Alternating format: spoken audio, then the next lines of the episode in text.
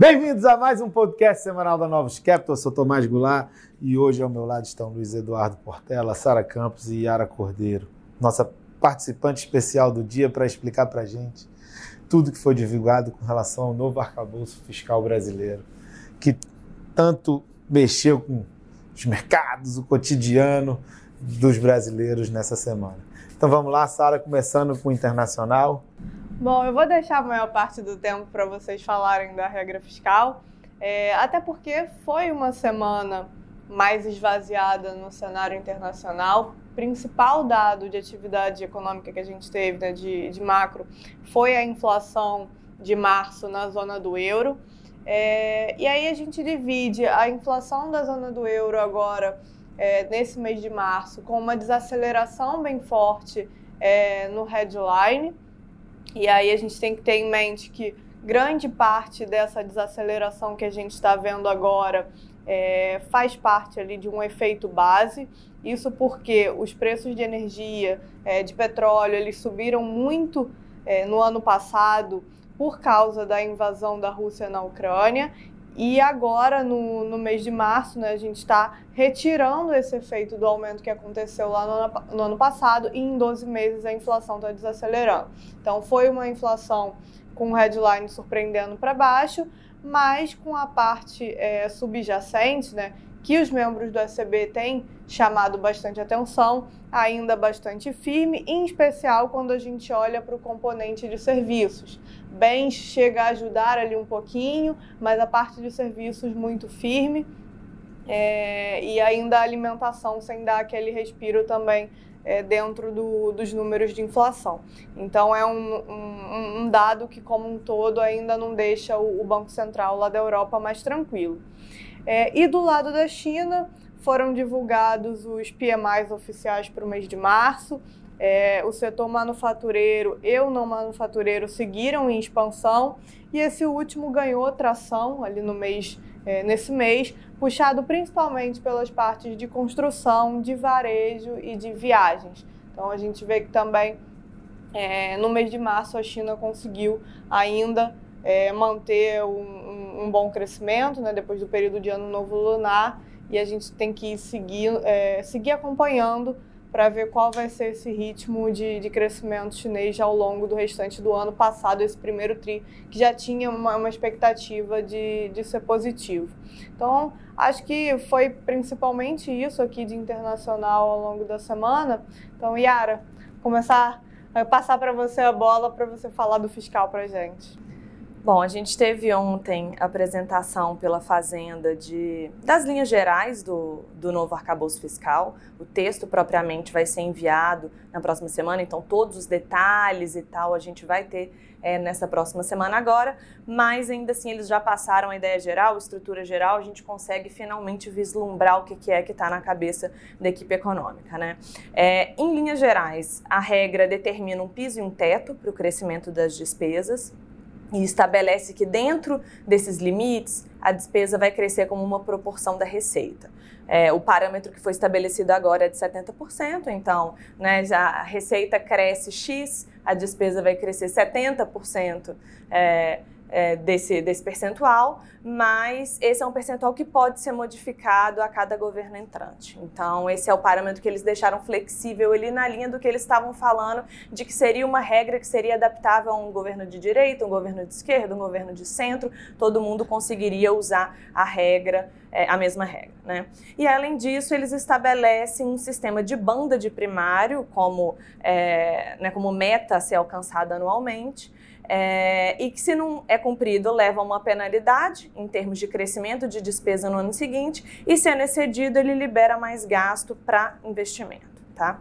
É, então, o Haddad anunciou, além disso, também que você vai ter na próxima semana um pacote com revisão de benefícios tributários, proposta de aumento de imposto para alguns setores que hoje não pagam tributos. Ele não deu ainda muito, muita, né, muito detalhe sobre isso, então está uma especulação grande hoje sobre, sobre quais setores podem ser afetados, que tipo de medidas vão ser essas, mas esse seria um pacote que garantiria até 100 bi em receitas adicionais, pelo que, né, pelo que ele falou. Uma parte desses 100 bis já esse ano e na integralidade seria a partir do ano que vem. E aí, assim, acho que bem, tentando ser bem sucinta, né? Mas de cara a gente consegue ver pontos negativos e pontos positivos nessa estrutura que foi proposta. Mas acho que, é, como quase tudo ali, o diabo mora nos detalhes. Assim, acho que de negativo, né? É, principalmente o fato de que a estrutura linka a despesa à receita. É, isso reduz potência é, da melhoria do primário, isso reduz, né, aumenta é, a chance de você ter um ganho de, permanente de despesa que tenha como base uma receita temporária, o que é ruim para a sustentabilidade das contas públicas, aumenta incentivo para aprovação de mais carga tributária, e acho que mais do que isso, é, que se aprove um aumento de imposto justamente no momento em que você tiver uma desaceleração econômica, para você abrir espaço para mais gastos. Então, assim, é conceitualmente esse link entre, entre as duas rúbricas é ruim. E de positivo, acho que fica principalmente essa intenção que eles demonstraram de estabelecer alguma regra de limitação de gasto, porque a gente sabe que isso nem sempre foi prioridade é, né, na, nos nossos arcabouços fiscais, então isso é sim uma, pelo menos uma sinalização boa nessa parte, e veio uma regra, né, ainda que a gente é, possa argumentar que ela é muito mais frouxa, ainda que a credibilidade possa ser questionada, é, você tem uma regra bem definida, uma regra sem um monte de exceção, uma regra que é única para todas as rúbricas. Então, né, é, tinha se veiculado que podia ter uma regra para cada despesa, para cada grupo de despesa. Então, vem algo mais sucinto. Mas, é, e aí acho que aqui é o, né, o ponto-chave de por que, que na nossa avaliação a regra não, não para de pé, é que ela é muito dependente de um crescimento elevado do PIB. É, você tem que ter crescimento acima de 2%, próximo ali a 2,5%, que são, é, que é o que o governo projeta hoje é, para frente, né, a partir de 2024, e que a gente não enxerga um cenário desse, né, tem década que a gente não cresce isso de forma sustentável. Então, é, acho que fica aqui essa dúvida de se isso né, vai, vai parar de pé, se vai gerar a trajetória de, de convergência da dívida que eles colocam. Eles apresentaram ontem que estabilizaria a dívida ali em torno de 77% no final do governo, e a gente não consegue enxergar isso quando a gente usa premissas, na nossa opinião e na opinião, né, acho que até do mercado como um todo, premissas mais realistas de crescimento econômico. É, então é, é uma regra que, ainda que a intenção possa ser boa, ela não para de pé. E você ainda tem toda uma discussão de, do que é que acontece já no ano que vem, né? Porque é, da forma como eles estabeleceram é, ali a, a, decisão sobre o aumento das despesas com base na receita, você poderia já cair no piso do, desse aumento no ano que vem. E aí, como é que esse governo, que é um governo que tem uma estrutura de gastos maior, mais cara, como é que ele vai comportar isso logo na largada? Né? É, fica uma série de dúvidas com relação à credibilidade dessa regra. Bom, isso teve efeito no mercado. Né? Então, começando a falar de Brasil, né?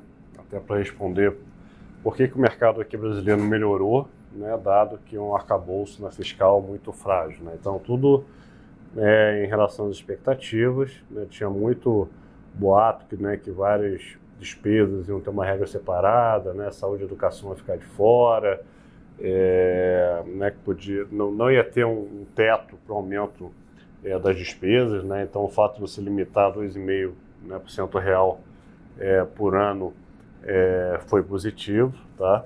Então isso explica o movimento que a gente teve essa semana né, de melhora no mercado, porque a gente está num ambiente internacional aí que essa semana né, os mercados andaram é, é bem, né? Então foi uma semana de né, bolsa americana subindo né, 3%, S&P 500, né, o Nasdaq também é, 3%, a Bolsa da Europa subiu 4,5% é, por cento na semana e acabou que puxou é, Brasil, né, Ibovespa né, subiu 3%, a WZ subiu 6%, né, que tinha caído bastante é, nas últimas semanas.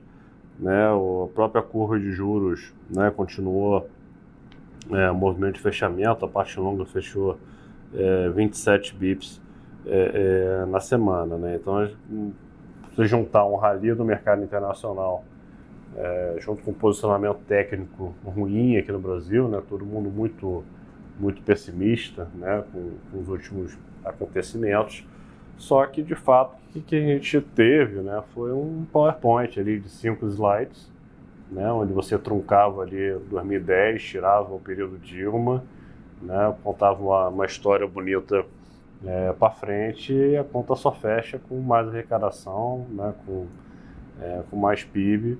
E a gente tem que ver o que, que vai acontecer ao longo do tempo, né, quando eles começarem a se frustrar que, é, que o PIB não vem, né, ou que eles não conseguiram né, taxar o que eles querem taxar, né, então botando a bolsa caiu hoje aí 2%, né, porque tem especulação que eles vão anunciar várias medidas na semana que vem, né, então tá todo mundo querendo ver qual setor vai ser, vai ser é, é, é, mais taxado, né, mas eles estão fazendo o que eles sempre falaram, né, a gente tem que melhorar a arrecadação, né, então vamos fazer o ajuste via aumento de receita, porque não dá mais para reduzir, reduzir gasto. Né? Então, acho que é, histórias no mundo todo nesse sentido, né, de você tributar mais, nunca, nunca deram certo. Acaba que ao longo do tempo o PIB né, não cresce, as empresas vão saindo e, e, e acaba que não, que não funciona.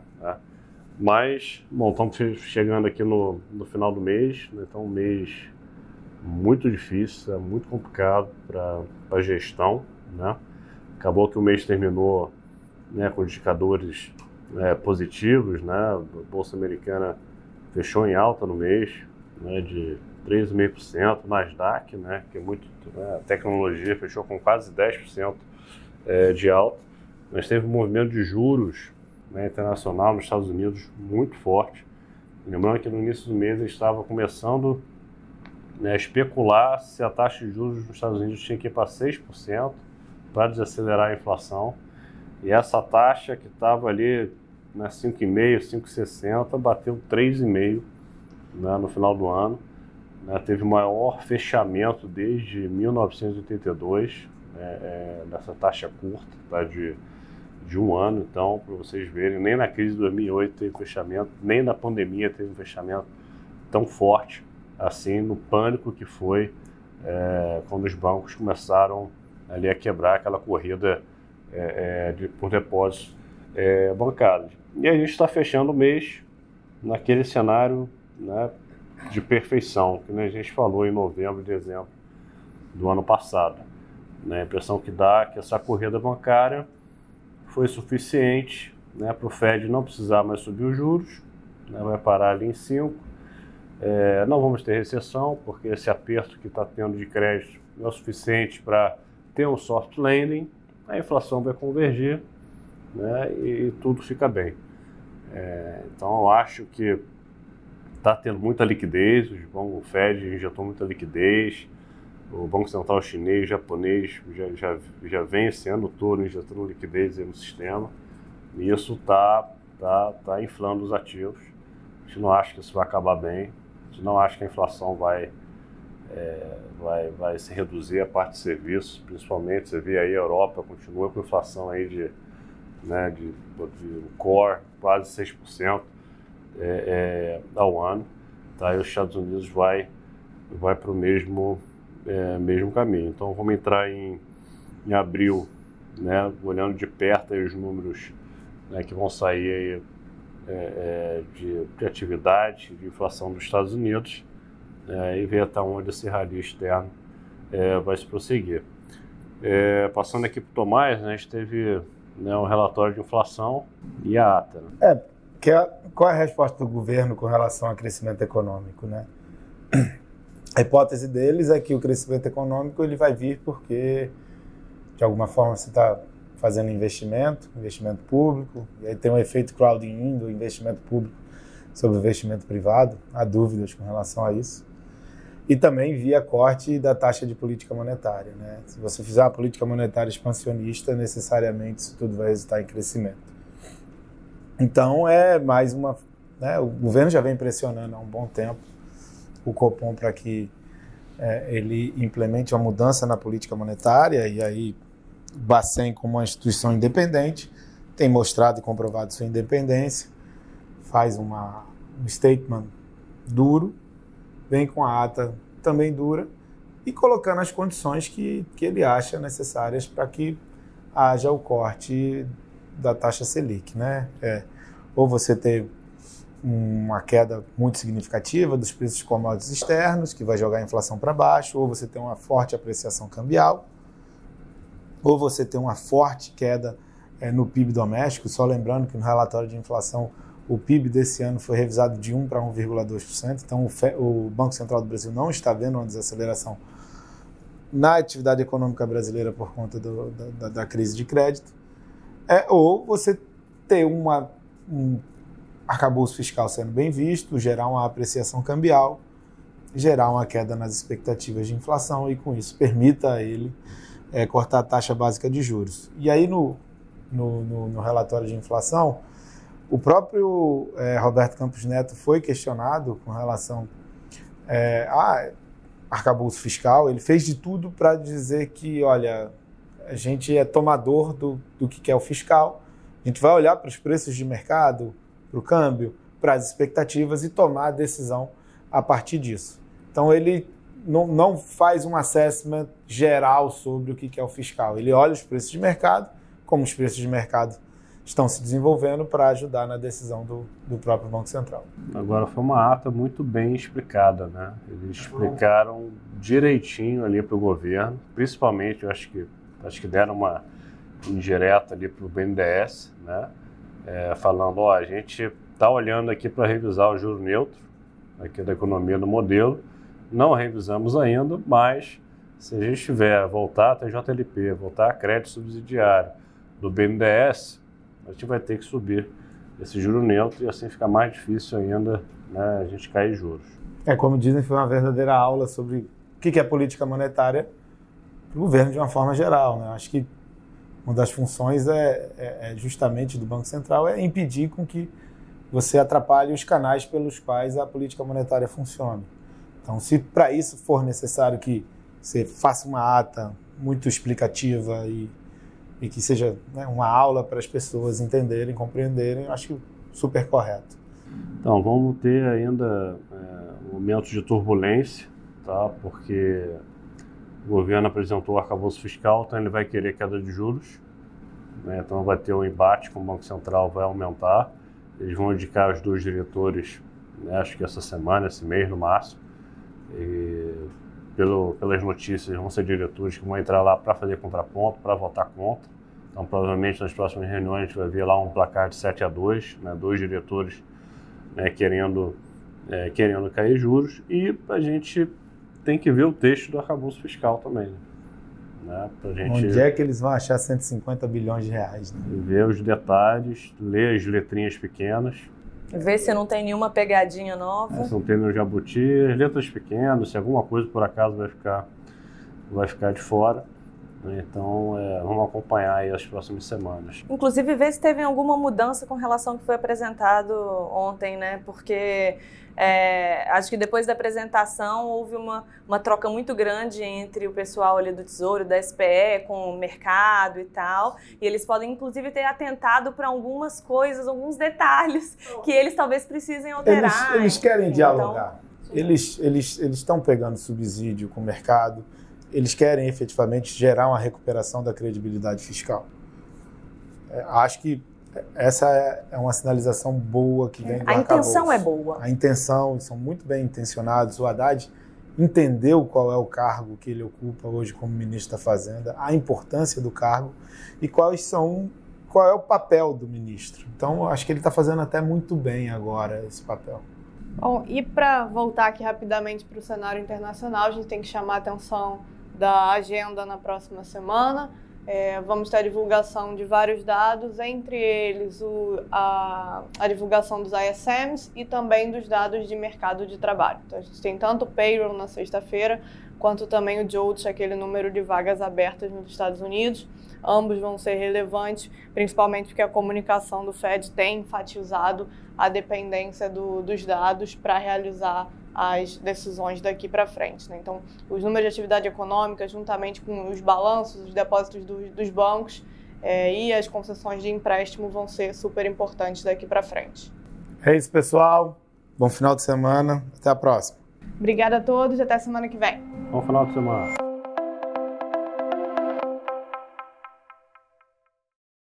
A Novos Capital Gestora de Recursos Limitada não comercializa nem distribui cotas de fundos de investimento ou qualquer outro ativo financeiro.